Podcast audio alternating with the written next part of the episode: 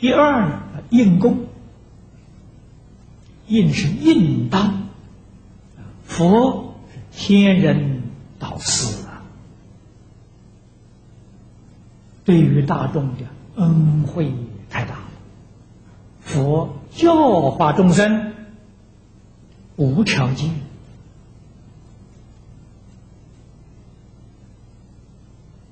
也没有鉴别。比我们中国孔老夫子教学心量还要伟大啊！孔老夫子有教无类呀，这个佛有啊。但是孔老夫子说，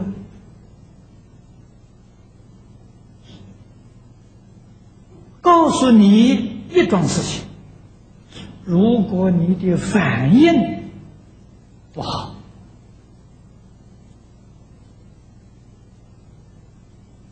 孔老夫子就不愿意教了。啊，举一隅，我们这一个房间方方的四个角，举一个隅教你啊，这个地方是直角，其他的三个角你就不知道了，夫子就不教了。举一隅而不以三隅反啊，孔夫子就不愿意教了。可释迦牟尼佛呢，肯教。再笨的人呢，他都不舍弃，只要肯跟他学，他都教。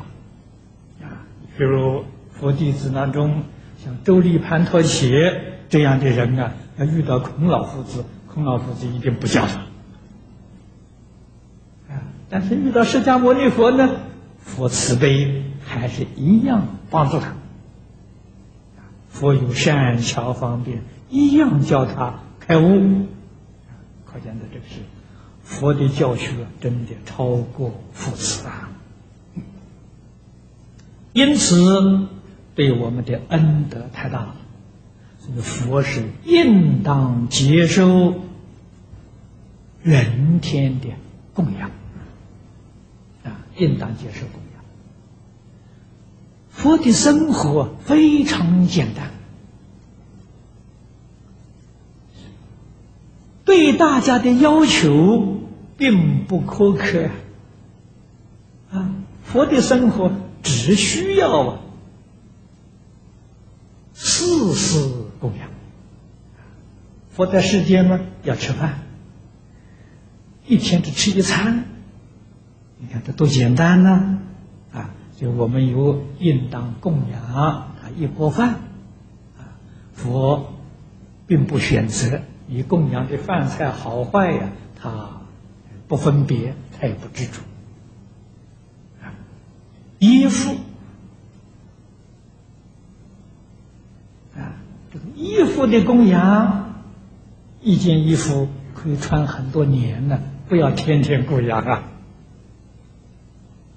衣服破了嘛，再供养一件新的，给他换一件。卧具啊，这个睡觉的时候卧具啊，卧具啊也非常简单啊。生病的时候医药，这四桩事情应当接受大众的供养。除这个之外，佛什么都不要。这是在那个社会，现在社会也不一样，啊，现在社会可以说呢，普遍的富裕，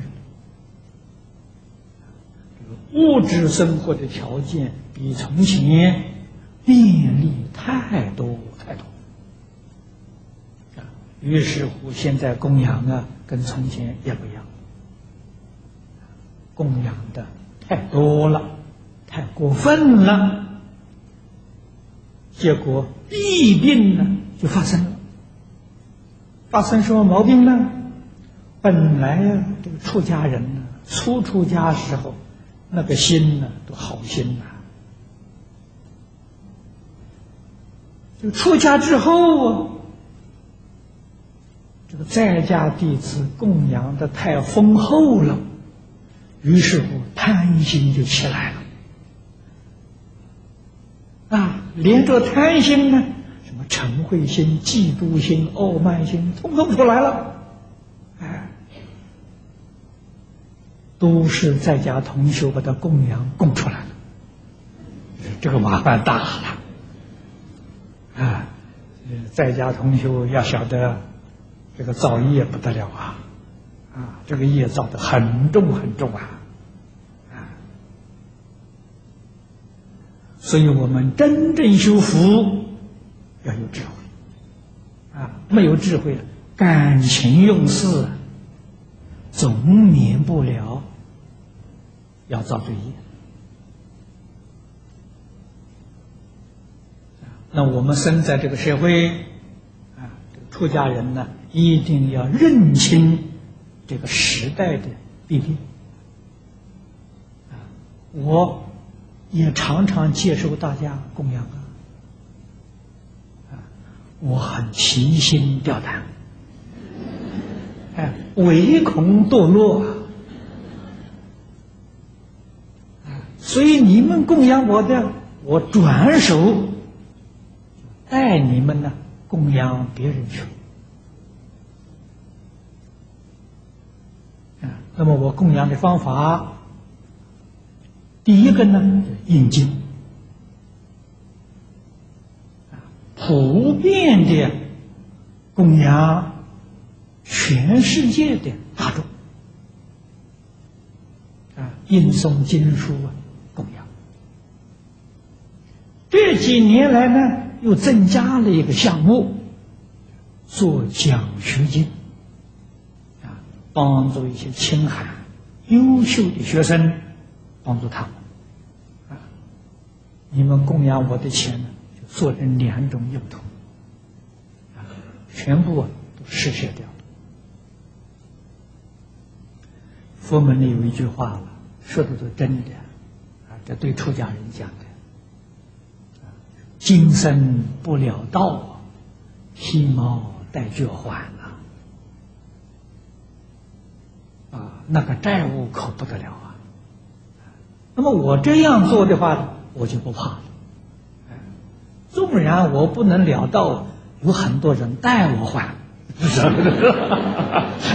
不要我自己还，代我还。